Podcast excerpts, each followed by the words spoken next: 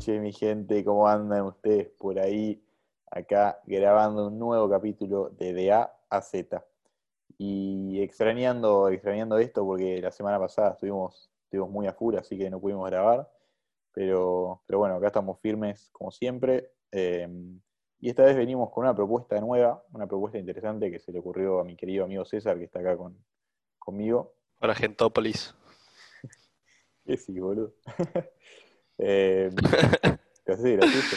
Bueno, y la, idea para este capítulo, eh, muy innovadora, por cierto, así que bien ahí, César, por fin una buena idea.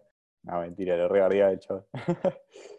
es que vamos a empezar pasando un cuento de El Gordo de Hernán Casiari, un crack. Yo ahora estoy fanatizado por, por el señor, así que si no lo ubican... le, decía el, le decía el Gordo, era su mejor amigo.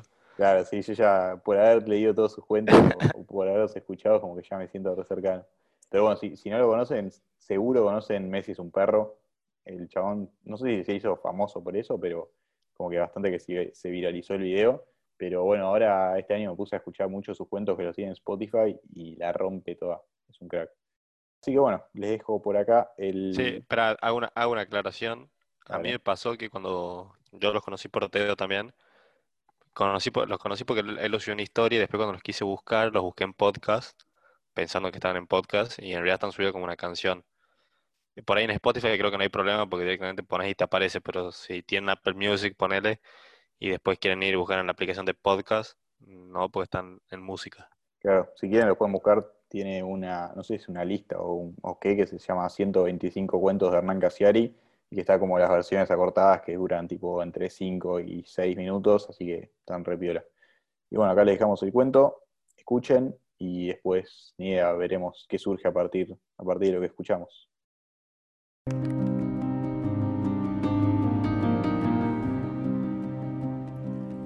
Empezamos haciendo bromas telefónicas de chicos, como todo el mundo en los pueblos, cuando los teléfonos eran negros, a disco y del Estado. Un poco más grande ya nos hicimos expertos con Chiri, con mi mejor amigo. Promediaba el año 88 cuando hicimos la última broma telefónica de nuestra vida. Chiri tenía el cronómetro en la mano y me miraba cancherito porque él había conseguido una conversación de 17 minutos 12 con una señora. Yo tenía que superar ese récord. Así que marqué un número al azar y cuando la voz de una vieja dijo hola, empezó a correr el segundero. Yo había desarrollado una técnica, una especie de marca de la casa, que solamente usaba en momentos difíciles. Era un sistema muy arriesgado porque te podían cortar, que consistía en poner una voz masculina estándar, atónica, y provocar que la víctima tuviera que adivinar mi identidad. ¿Quién habla? preguntó la vieja. Y yo dije lo que decía siempre, dije lo que faltaba. Ni siquiera te acordás de mi voz. Eso genera del otro lado sensación de familiaridad. No sé, ¿con quién quiere hablar? Y yo dije, con vos, boludona. Muy poca gente del entorno de una vieja le dice boludona. Y ella dijo, Daniel. Y lo dijo en un tono intermedio entre la interrogación y la exclamación, Daniel. Ese tono se llama deseo. La entonación del nombre me dio un millón de pistas. Daniel no podía ser un sobrino ni un ahijado, necesariamente era un hijo, posiblemente un hijo único. Y entonces me arriesgué y le dije, claro, mamá, ¿quién va a ser? Y ella dijo, Dani, Danielito. Y el tiempo empezó a correr de mi parte. En cinco minutos supe que Daniel y su mamá hacía mucho que no se veían, porque ella dijo, papá hubiera querido que estuvieras en su entierro, nene. No es fácil, mamá, hay heridas abiertas, la vida no es tan simple. Supe que Daniel tenía una esposa, la negra, y dos hijos. El más chico, Carlitos, todavía no conocía a su abuela. También supe que Daniel era de Comodoro Rivadavia y que trabajaba en una fábrica de televisores. A los 12 minutos de charla, ya cuando estaba todo, todo encaminado para superar el récord de Chiri, la vieja empezó a sospechar. Claro, estoy contando algo que pasó en el 88. Las comunicaciones entre la Patagonia y Buenos Aires necesariamente tenían que tener fritura. Y la vieja escuchaba una conversación muy nítida. En un momento preguntó, ¿pero cómo es que te escucho tan cerquita, nene? Y entonces yo no tuve opción. Mamá, le dije sorprendido de mi propia crueldad, mamá, estoy acá, en la terminal de ómnibus. Del otro lado escuché un silencio y después un llanto contenido. Me di vuelta buscando los ojos de Chiri que me miraba pálido. No se reía. Sentí por primera vez en la vida la pulsión de la maldad. La sentí en la cabeza, en la panza y en el pito al mismo tiempo, como una santísima trinidad diabólica. Con un gesto le pregunté a Chiri qué tiempo llevaba. Dieciséis minutos. No llores, viejita, le dije. Y ella dijo, habías venido ya otras veces a Mercedes, nene. A veces sueño que venís al pueblo de noche, que no pasás por casa. No, mamá, le dije. No, no, es la primera vez que vengo, te lo juro. Lo que pasa es que no quería parecerme así de golpe, por eso te llamé. Hijo, me interrumpió ella, apúrate, vení, vení. Casi 17 minutos. Hacía falta algo más. Cuando supe lo que iba a decir, mi puño izquierdo se cerró. Ahora creo que no era yo el que hablaba. Creo que la maldad ya me había invadido. Escúchame, mamá, le dije, mamá, escúchame. ¿Me haces canelones? Estoy muerto de hambre. Claro, Dani. ¿Sabes lo que extraño tus canelones? Apúrate, yo te hago. Un beso, mamá. Ay, chau, nene, estoy toda temblando. Apúrate, apúrate. Y la mujer cortó. Lo miré a Chiri, que tenía la vista en el suelo, no me miraba. No era capaz de mirarme a los ojos. Ni siquiera se acordó de parar el cronómetro, o sea que tampoco supimos quién ganó. Estuvimos un rato largo en los sillones del comedor sin decirnos nada. Media hora después entendimos que en alguna parte de Mercedes había una casa, que en esa casa había una mesa y que en esa mesa ya empezaba a humear un plato caliente. Nuestra adolescencia tardía, supimos con Chile, iba a durar hasta que se enfriaran los canelones de Daniel.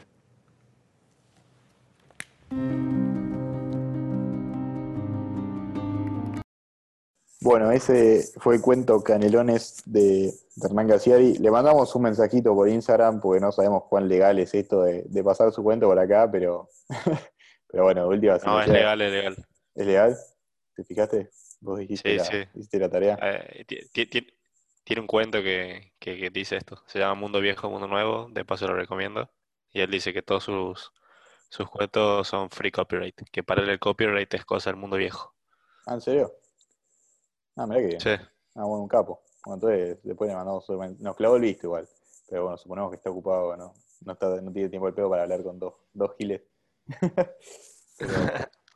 así, bueno, qué tremendo cuento. Es, mi cuento favorito, me parece. Así que siempre que alguien eh, le recomiendo a, a Hernán y le empiezo a hablar de, este cuento y le digo que se lo escuche porque es como que tiene la parte, la parte emotiva, la parte graciosa, es como una mezcla de, sensaciones que te genera que, está muy bueno. Sí, yo no sé si es mi preferido, creo que no tengo un preferido todavía. Por ejemplo, con Friends, me pasa que ya me la vi, debe ser cuatro veces entera, entonces ya sé cuál es mi capítulo preferido siento que para, para poder elegir mi capítulo preferido de esto también los tengo que escuchar mínimo tres, cuatro veces a cada uno para, para más o menos saber. Claro, sí, tiene, un montón que están re buenos, pero este quizás, no sé, es el que más me quedó. Yo soy muy choto siempre acordándome los nombres de, las películas, de los actores, de los cuentos, de todo, así que este me lo acordé, porque además es un, es un nombre fácil, canelones, además a mí me encantan los canelones.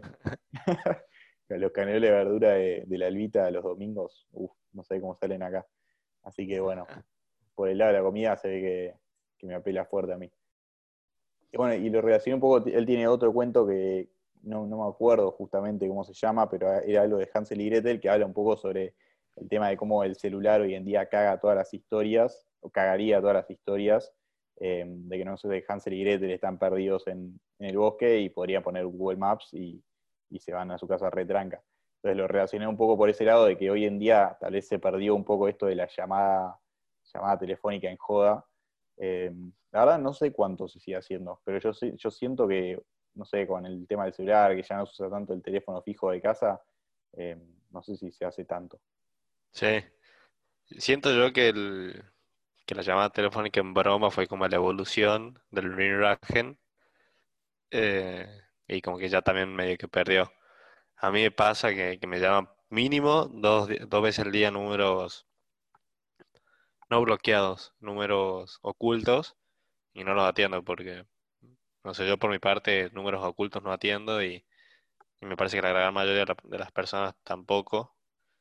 Y es la única manera de, si quieres una, una llamada en broma, bueno, si te quieres hacer a un conocido, digamos. Después si, si querés hacerle a alguien que no te conozca, pues marca un número también, pero siento que más quilombo porque te pueden agendar, como que la verdad que es como decir, bueno, no, no es como antes.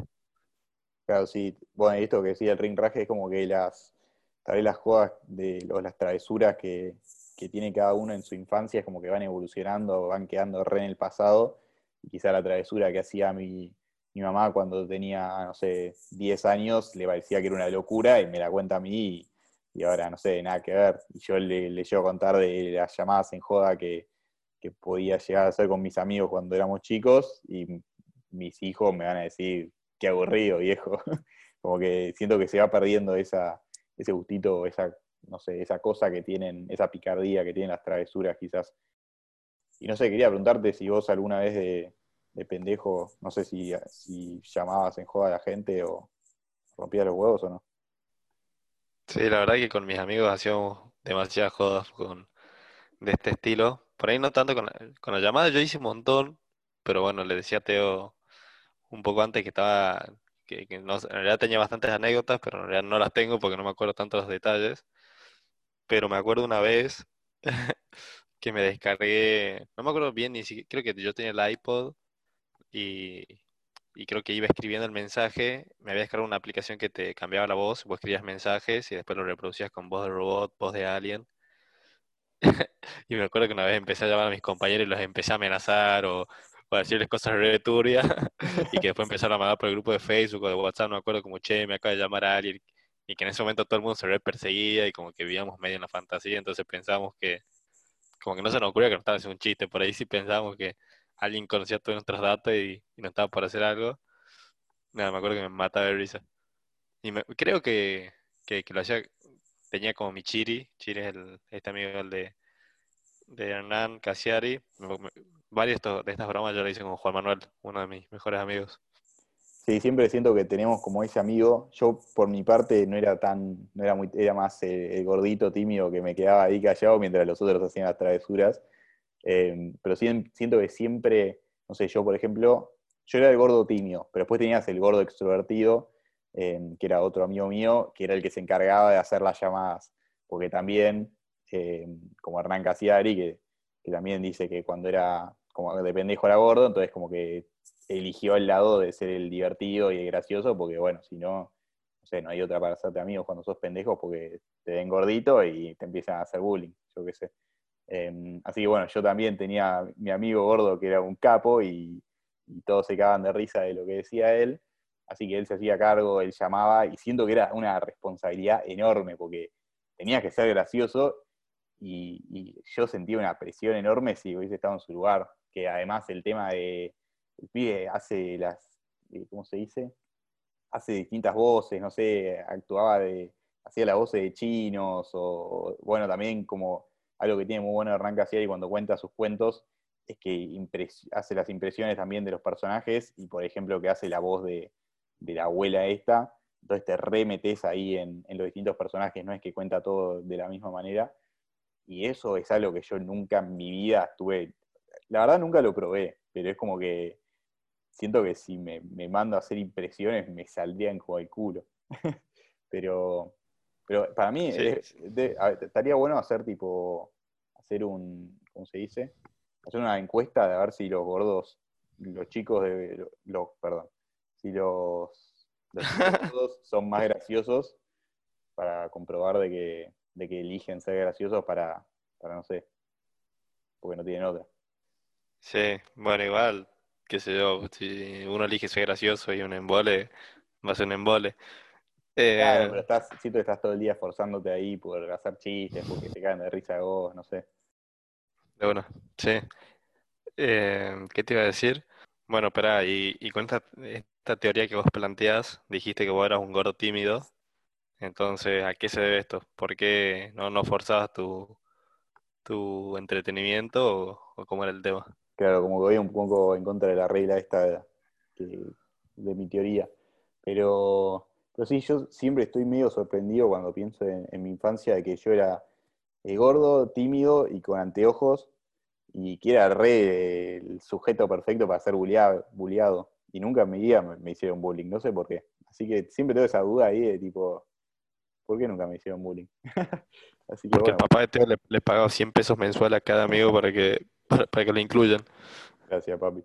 Sí, no, así que de esas fe por suerte. Pero, pero sí, siempre me quedo como eso. Estaría bueno volver ahí para atrás y ver, o más, como que siento que no me acuerdo tan bien cómo era que yo interactuaba con, con la demás gente, pero yo, la memoria que tengo de mí era que estaba ahí callado, ni siquiera sé cómo dice amigo, no, me estoy tirando de re abajo, pero, pero es como que posta era, muy tímido. Eh, y bueno, y al ser tan tímido, no, no sé, no, me iba al lado de ser gracioso. Era, era muy jodido. Sí. Siento que esa etapa igual es como que queremos sociabilizar y como que estamos viendo a qué grupo pertenecemos. Es como bastante una paja. Eh, bueno, no sé si en tu caso, pero por ahí cuando son tantos, en mi, me acuerdo que en mi promoción éramos 60. Igual yo tengo como mis amigos de casi toda la vida, pero, pero tengo el recuerdo de que sí, de que era como, más allá de que deseas como sea, era complicado por ahí acercarte y saber como qué rol tenías que cumplir. No sé si hay un, rol que cumplir, pero bueno, por ahí como decís vos, el gordo que quiere ser gracioso, después estaba, no sé, el pibe que era bueno jugando al fútbol, entonces por eso tenía amigos. Pero era la típica edad que, te fijas en eso, digamos. Sí, sí, cuando somos pendejos reponemos los roles de... Cada uno tiene el rol en el, grupo de amigos y tenés que encontrar tu rol ahí porque si no te quedas afuera. Qué flash. Em, ¿Qué te iba a decir? Pero bueno, volviendo un poco al tema de, las llamadas en joda, em, y esto que decimos de que medio que se están quedando en el pasado, no sé, de curioso me fijé tipo desde cuándo, desde cuándo se hace, o sea, por qué se puso así de moda. Em, y muy loco encontré que la primera llamada, o sea, la primera llamada en joda que está documentada es de 1884, o sea, hace una banda. el, el, teléfono se había inventado recién ocho años antes, Así que el primero que hizo la joda esta, alto innovador. Y, fue un pibe que llamó a una, funeraria, me parece, eh, diciendo que se había muerto una persona y que tenían que ir a, agarrar el cuerpo y a llevarlo al, cementerio. Así que es, bastante, tiene sus, sus años la joda telefónica. Y después con esto otro que vos contaste de que eh, te ponías esta voz robótica o de marciano y llamabas a tus amigos y se cagaban todos, me hizo acordar un poco a la historia de, eh, ¿cómo se llama? The World, The World of Worlds. Es una transmisión que se hizo en la radio eh, en el año 1940, por ahí, eh, que hicieron una transmisión y contaron, acá la data exacta no la tengo, contaron, no sé si una parte de, una novela de, de las iniciales son, porque no es Orson Welles, es el otro Welles, que escribió una novela a fines del siglo anterior. Em, y básicamente en la radio contaban esta historia de que los marcianos llegaban a la Tierra eh, y lo contaban en la radio como si fuese que estaban en vivo. Entonces decían, de la nada, nos llegó este reporte de Nueva York, están los marcianos atacando y están largando un, gas de no sé qué y se están todos muriendo. y, aparentemente como que la gente al principio aclararon que era una historia ficticia, pero bueno, viste vos en la radio quizás entras de la nada y te perdiste la, introducción. Entonces la gente quizás entró ahí y se pusieron a escuchar esto y no tenían ni idea del contexto, entonces supuestamente como que mucha gente se, puso paranoico y pensó que era real, de que había un ataque marciano, em, y generó una repercusión enorme, no sé, después cayó la cana al, al lugar donde grababan a la radio, digamos. sí, claro, a la radio cayó la cana, yo qué sé. Y se, generó como todo un mito acerca de, esta, de este evento. Después se cuestionó bastante sobre realmente cuánto, cuánta paranoia generó, porque no sé, decían que no tanta gente lo, escuchaba y demás, pero, pero quedó re en la historia este, este evento de que la gente se, creyó de que había un, ataque marciano. y, hoy estaba leyendo de que dicen que la gente puede ser que estaba como bastante susceptible a querer esto, porque estaba justo en, la pre, en el momento previo a la, Segunda Guerra Mundial, entonces algunos incluso lo confundieron con que había un ataque, un ataque nazi a Estados Unidos, entonces como que se mezcló un poco todo, y en esa confusión, no sé, la gente estaba recagada, pero muy loco, alta historia esa. Tremendo, tremendo. Más allá de, de qué tan real haya sido, si tuvo la repercusión como para trascender hasta el día de hoy, debe haber sido bastante potente. Claro, y de última es historia Eh, copada. Sí, está muy buena. No, pero la verdad que no la conocía. Eh, con el tema de la Segunda Guerra Mundial, nada que ver, pero ahí me vi la película de, de George, no, ¿qué George? ¿Cómo te dije? De Winston Churchill, Ah, sí. eh, que la subieron a Netflix, la verdad que está buenísima. Pero nada, eso fue un- Ah, una recomendación Ah, de entre podcasts. Está bien, está bien. Pero no, sí, volviendo al tema de las, al, al tema de las llamadas, eh, sí, el- el- la verdad que es un contenido que tiene un montón de repercusiones. Yo me acuerdo cuando, no sé, creo que habrá sido 2015, para el que era muy youtubero como yo, se debe acordar de, de Joe Cabrera, la persona que más, más odia de Argentina debe ser, eh, que fue cuando apareció, y un par de youtubers más que hacían un montón de, de jodas. Estos pibes creo, creo que hacían más jodas en la calle pero fue el boom de, la, de las bromas, de las llamadas telefónicas en broma, que se subían a YouTube y tenían una banda de repercusiones. Y voy a hacer otra recomendación acá, y te lo hago a vos, Teo, también, porque eh, para mí es increíble. Yo veía una banda de, de este tipo porque, porque me reía mucho y me entretenía un montón. Eh, pero apenas empezó la cuarentena me puse a ver todas las llamadas en broma de Auronplay, que es un, un youtuber de España, y que tiene un par, no, no, no son por ahí parecidas a, a la de Hernán Casiari, pero en muchas llama a viejos y los viejos caen en todas, entonces están bastante buenas y son muy divertidas. Pobre los Eh, viejos, que boludo. nada, dejo la recomendación ahí. Sí, no, eso, eso es lo peor. Sí, sí, después quiero dejar el link. Que nada, que, que el cuento sea sobre la viejita esta y como que la viejita se reemociona de que su hijo finalmente lo está llamando. Eh, y es verdad que siempre los más grandes, lo- los viejos, los abuelos son como los más susceptibles a caer, tanto por el lado de la joda telefónica como por el lado, viste, que se hace esto de que, eh, ¿cómo se dice? Por los secuestro, secuestro virtual, se dice, cuando te llaman y te dicen secuestraba, tengo secuestrado a cuento del hijo", tío. no sé qué. el, el cuento del tío versión, versión digital. Eh, así que sí, lo, pobre los viejitos. Y es que pensá que, bueno, por ejemplo, con esta historia de, de The World of The War of the Worlds, es re difícil decirlo. eh, como que también es algo re antiguo y hoy en día decís, qué falopero los chabones que se creyeron de que había una, una invasión marciana solo porque lo escuchaban en la radio.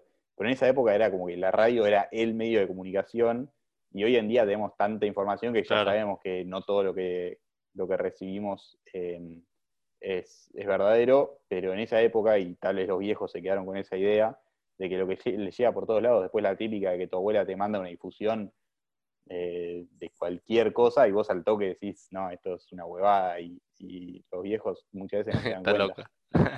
Sí, sí, sí. Bueno, y que ni siquiera tanto que lo que decís, no, no es solo los viejos, le, le contaba a Teo hace como tres semanas que se difundió la noticia, sí- salió de, de un, de un titular de otra noticia nada que ver, pero un pibe filtró como que Annabelle se había escapado de su cajita y se hizo trending topic en todo el mundo y todo el mundo se creyó que todo bien con Annabelle, toco madera para que no me aparezca en la noche, pero todo el mundo se creyó como que había salido de su caja y había salido a matar a alguien y se hicieron la re película y nada, son pibes de nuestra edad. Claro, sí, sí. O sea, yo decía que los viejos quizás son como más susceptibles, pero obvio que a cualquiera de nosotros también nos puede pasar de que, de que te llaman y, y en el momento te lo recrees o, o sea, recaes en la jugada. Bueno, el Kun que, que ahora está streameando a full y le hicieron la típica de. Ay, ¿cuál fue que le hicieron? Eh, Rosa Sí, Melano. mi cabezona una Rosa Melano. Rosa Melano, sí, sí, ahora eh, Micho, Tito, Negro, Largo y Cabezón. Sí, esa caen todos, boludo. Olvídate.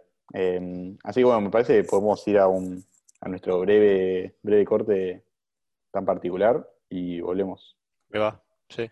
Bueno, ahora volvemos con más de, de A a Z.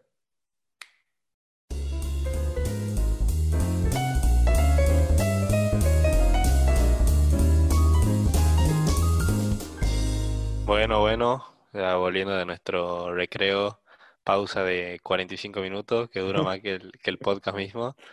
Eh. nuestro- nuestros breaks son eternos. Lo peor es que ponemos pues, una musiquita que dura 10 segundos, boludo, pero, pero bueno, les contamos un poco del backstage. Sí. Pero, pero bueno, volviendo al cuento, me parece que el final está muy bueno, puede disparar una buena, una buena charla. Em, que viste que dice nuestra adolescencia tardía eh, iba, iba a durar lo que, lo que esos canelones duraban calentitos. Sí. Como que está bueno, me, me parece que, que siempre en, en ese tipo, ese momento está muy bueno, en las películas aparte. No, no sé si me estás casando tanto el lo que estoy diciendo porque es medio abstracto, pero siento como que el pibe dice, y fue como que en ese momento dejamos de hacer jodas y como que nos volvimos medio que adultos. Em, por ejemplo, en Breaking Bad, me acuerdo que hay un capítulo, no sé si viste vos Breaking Bad, Sí, la vi, pero hace un millón de años. el capítulo de la mosca, seguro te lo acordás. Ah, sí, sí, ese capítulo Que- es famosísimo. Sí, bueno, y todo el capítulo se trata sobre esto, sobre el momento clave en el que el personaje cambia y, y en este caso, por ejemplo, deja de ser bueno y pasa a ser totalmente malo. Así que nada, se me ocurrió por ahí arrancar con una pregunta, eh, o volver, no arrancar con una pregunta, si, si Teo cree que, nada, si te acuerdas de algún momento en el que sientas que, que por ahí dejaste de ser un niño o, o- es, es- medio profunda y como que te estoy matando, pero, me parece que puede estar buena. Uf, estas preguntas que me haces, boludo, me mandás al muere, pero con toda. Eh, y para mí, quizá re, re tenemos esos momentos que, que te marcan, pero quizá no sé si no sé si están algo consciente de que pasó tal cosa y, bueno, y se terminó mi adolescencia. Quizás algo más que, o tal vez te das cuenta más a largo plazo de que, no sé, pasaron cinco años y volvés a mirar para atrás y decís, claro, eso como que me cambió la perspectiva de cierta manera. Eh, porque en el momento siento que no te das tanto cuenta de, de la importancia que tiene tal evento, tan, tal momento puntual en cómo va a seguir tu vida hacia adelante. Eh, es más algo de mirar hacia atrás. Y bueno, y ahora mirando hacia atrás, eh, no sé si, si fue tanto un momento así de un punto de inflexión que cambié, pero, pero me, pa- me parece que todavía no conté esta historia acá. Me da un poco de vergüenza, la verdad, pero, pero bueno, es una vez que eh, la chica de la que estuve enamorado toda, toda mi vida, durante toda mi infancia, eh, estaba, estaba con un pibe del colegio y yo estaba, estaba flasheado mal, toda la vida, no sé.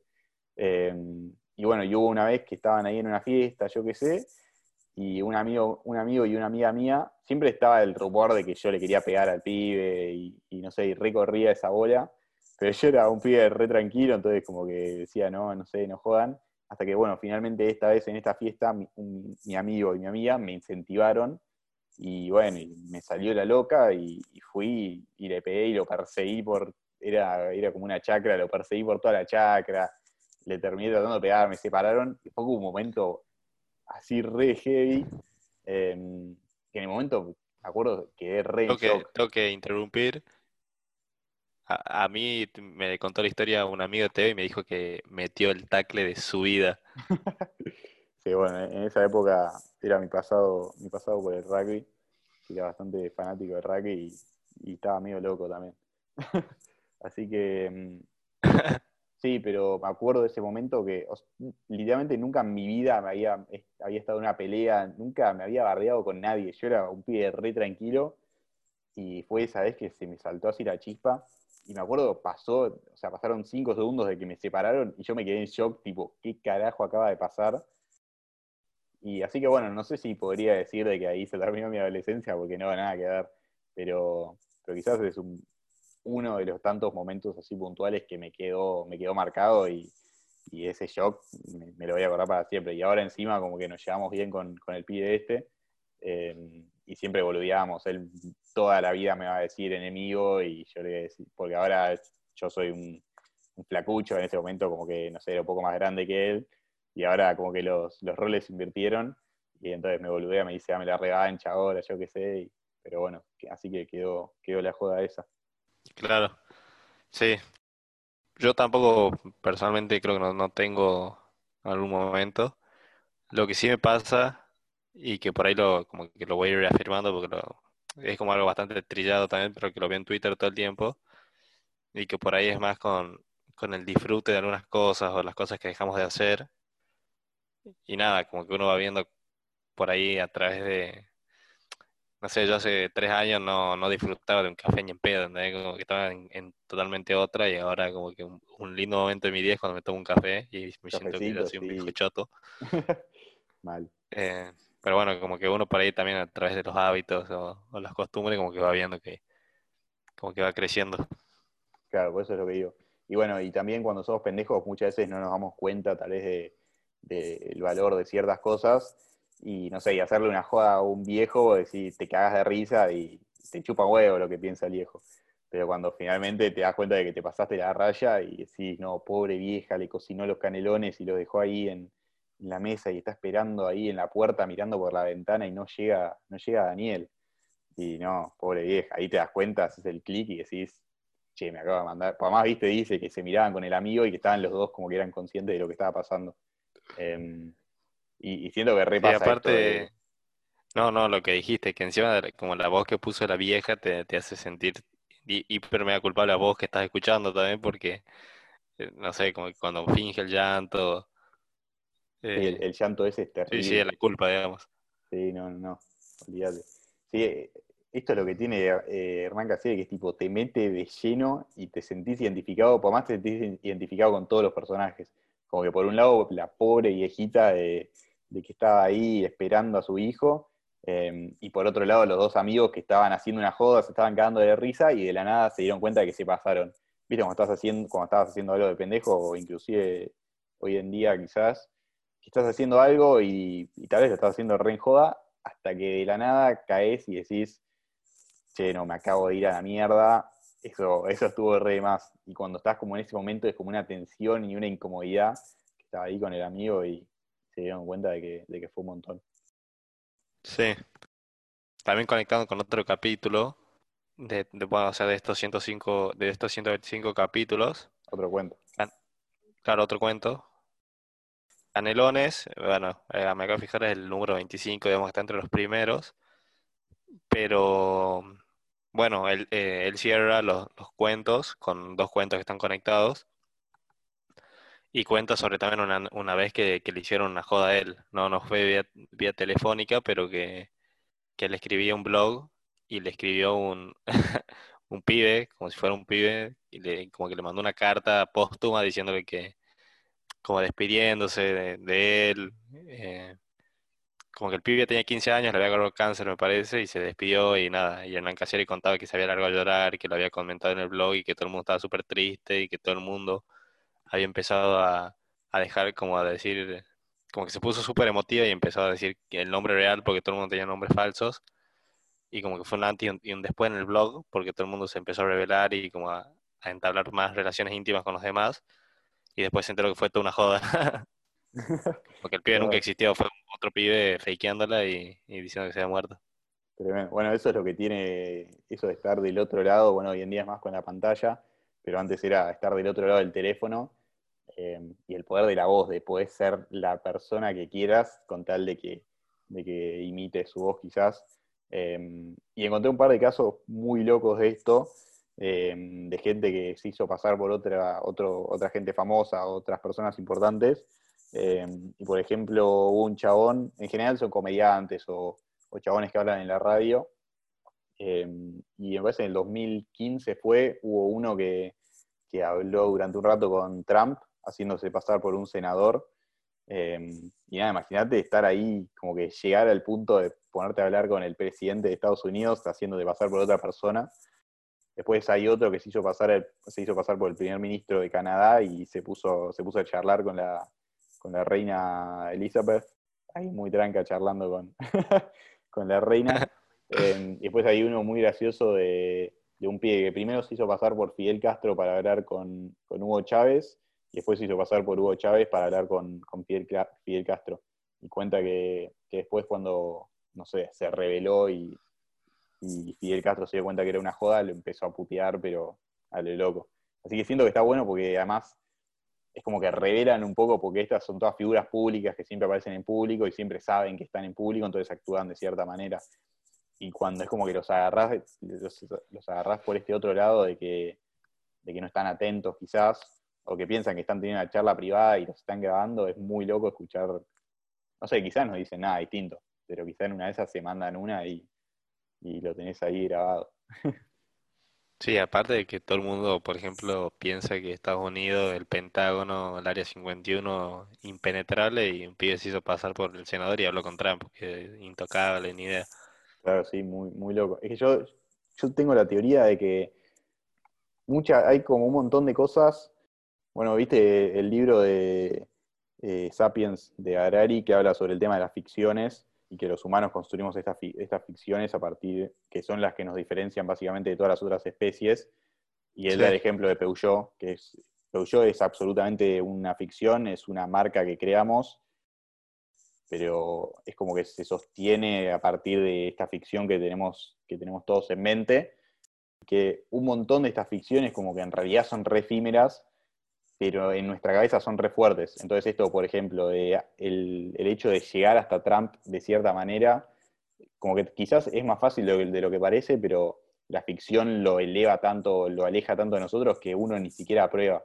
O no sé, tal vez colarse a... Hay no sé si se, podría decir que se puso de moda, pero en su momento gente que se colaba a estadios, a recitales, haciéndose pasar, no sé, se ponía el chalequito, viste, de, de seguridad y pasaban así caminando derecho y no pasaba absolutamente nada.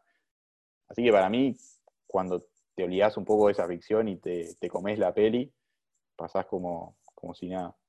Sí, el otro día me contaron de unos pibes, tendría que buscar, creo que eran unos youtubers, que se colaron a la pelea de, de Mayweather y, y, creo que y McGregor creo. Sí, me parece lo vi.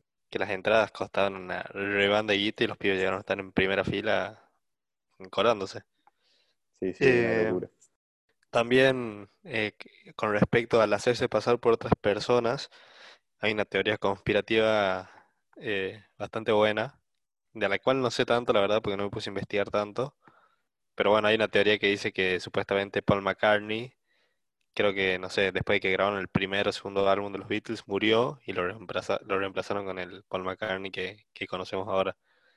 Y me acuerdo que una vez vi un video. Lo, más loco de todas estas teorías conspirativas, que por más locas y flayadas que sean, como que siempre te dan pruebas, como que voy a decir, la, ¿qué carajo, boludo? Como que estás dando pruebas súper contundentes. Claro, que parece que todo encaja, pero, pero nada que ver. sí. Pero es diferente ahí, porque ahí tenés la persona física, como que, no sé, en la virtualidad estás del otro lado de la pantalla o del otro lado del teléfono y es mucho más fácil hacerte pasar por otro. Sí, sí, obvio, pues, bueno, por eso, la, tipo, imagínate que, que llega a ser verdad la trascendencia, como que engañaron a un montón de gente por 60 años y... Bueno, hay, hay, un, hay un documental muy bueno, me parece que se llama The Impostor, no estoy seguro, em, que es, es literalmente eso de una, no me acuerdo también exactamente cómo era la trama, pero básicamente una persona que se hace pasar por otra, em, y me parece que era era alguien que había desaparecido eh, y de la nada es como que vuelve esta otra persona con la familia del que había desaparecido y le dice, sí, soy yo. Y, nada, y empieza a vivir con ellos y vive ahí bastante tiempo. no me acuerdo los detalles, pero bueno, al final no era el pibe que había desaparecido, sino que era, era otra persona totalmente diferente que se había enterado de este que había desaparecido, entonces decidió tomar su lugar. Eh, no me acuerdo muy bien los detalles, así que mala mía, pero me acuerdo que estaba muy bueno el documental ese, así que vayan a, a vérselo. Sí, también con en una materia con Teo nos hicieron leer un, un... Estamos a full con las referencias hoy, boludo. Sí, una banda. A pleno. Pero sí, nos hicieron leer un, un texto de un antropólogo que se infiltró en, ¿cómo era? En una casa que ven, tipo en una gang que vendía crack en, en el Bronx. Sí, en, Harlem.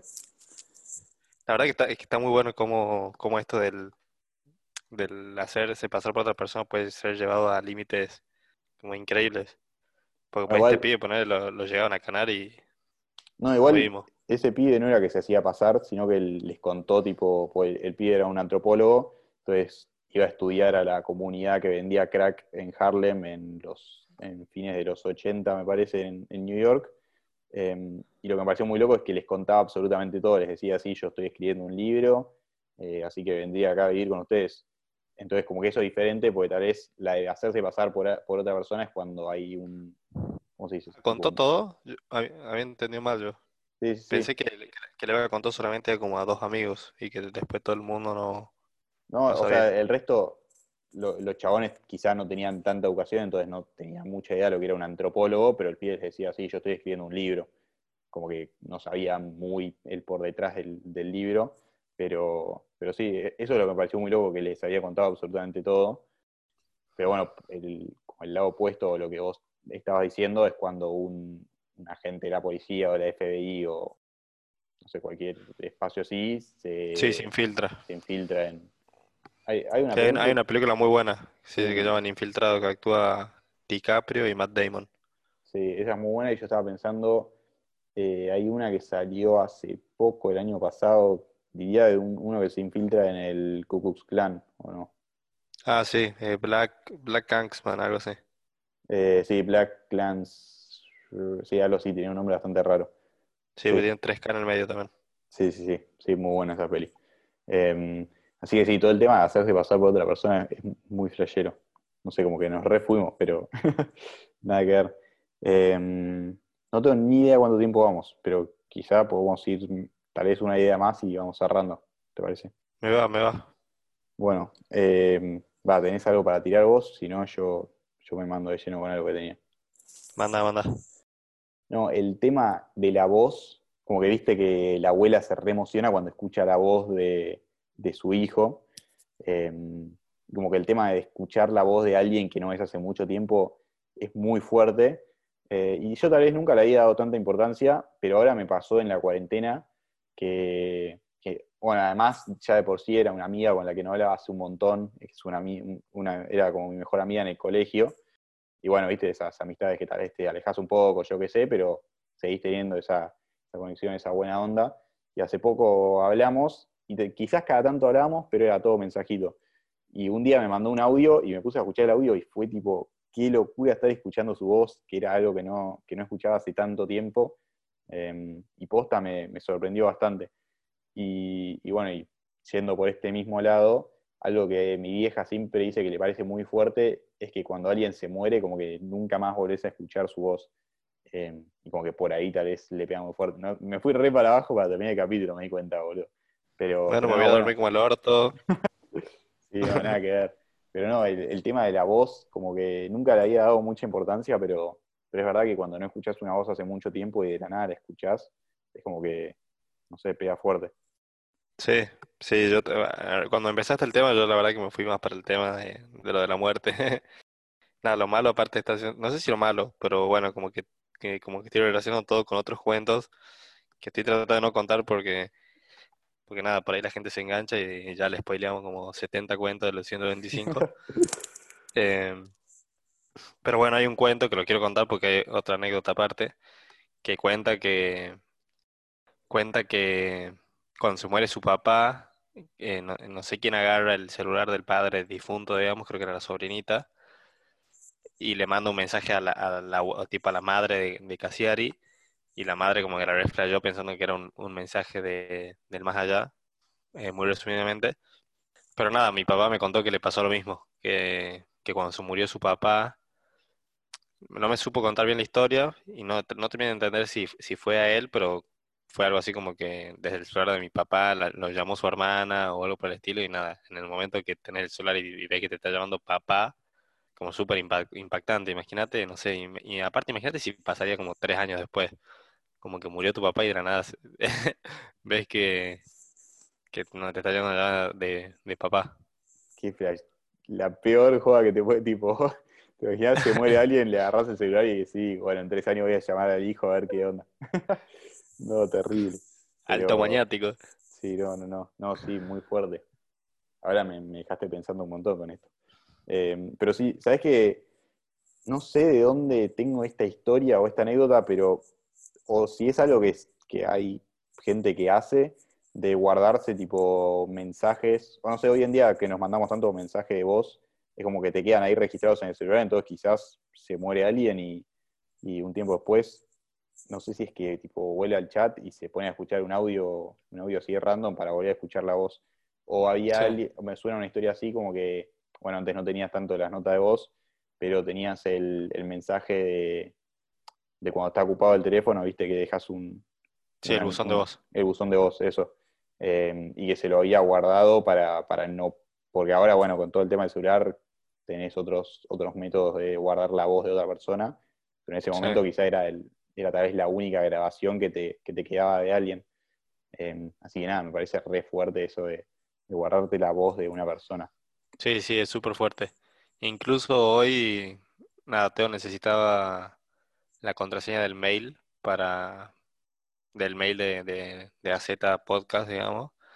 Y como no me acordaba, volví al chat en el tiempo para cuando empezamos a crear y, y, me escuché un audio y, nada, fue un audio de cuando empezamos a crear el podcast y me súper impactó, como, como escucharte hablando de eso, nada. es como viajar en el tiempo a través de, de la voz. Está muy bueno, la verdad que, que es un buen tema para explorar, que ahora me, está haciendo pensar bastante, pero es, super, es algo que te impacta una banda y como que te pone súper en contexto. Claro, encima medio que, no sé si fue tanto la idea de por qué arrancamos el podcast, pero vos al principio lo tiraste que nos va a quedar esta memoria de archivo. Así que bueno, cuando nos muramos, nuestros hijos van a tener una banda de podcast para escucharnos a nosotros acá diciendo boludeces y para cagarse un poco de risa. Sí, sí, la verdad que, que por ahí perdí un poco esa idea, pero a mí por ejemplo, yo en, mi Instagram, ya no tanto, pero antes solía subir bastantes videos como videos como artísticos, ponele. Y, y en algún punto todo este tipo de cosas que hago son para eso. Me gusta dejar registro y, y de vez en cuando vuelvo a ver. Bueno, eh, también conté en el break lo que hicimos fue ponernos a ver fotos eh, de, de, su. no, sé, cuando, te, cuando tenía 16 años. Sí, no, terrible. Entonces, eh, es algo que hacemos bastante, me parece, más con, con la globalización y la, la tecnología que tenemos es como estar guardando momentos y recapitular todo el tiempo. Sí. Y bueno, el capítulo de hoy terminó muy reflexivo. No es tan común, pero, pero bueno, me gusta igual. No sé, arrancó con un cuento. Fue un capítulo distinto. A mí me encantó, la verdad. Me, surgió re fácil, así que espero que Sí, la verdad que, me gustó un montón también. Sí, yo sentí que no, no tenía tantas cosas preparadas o no, no había hecho tanto research como lo normal, pero igual surgió, surgió muy bien. Así que espero que hayan disfrutado y espero que se hayan hecho fanáticos de, o todavía no, pero que vayan en camino de, escucharlo a Hernán Casiari, que es un crack. Em, y bueno, un placer y nos vemos la semana que viene, gente. Nos vemos la semana que viene. Saludos.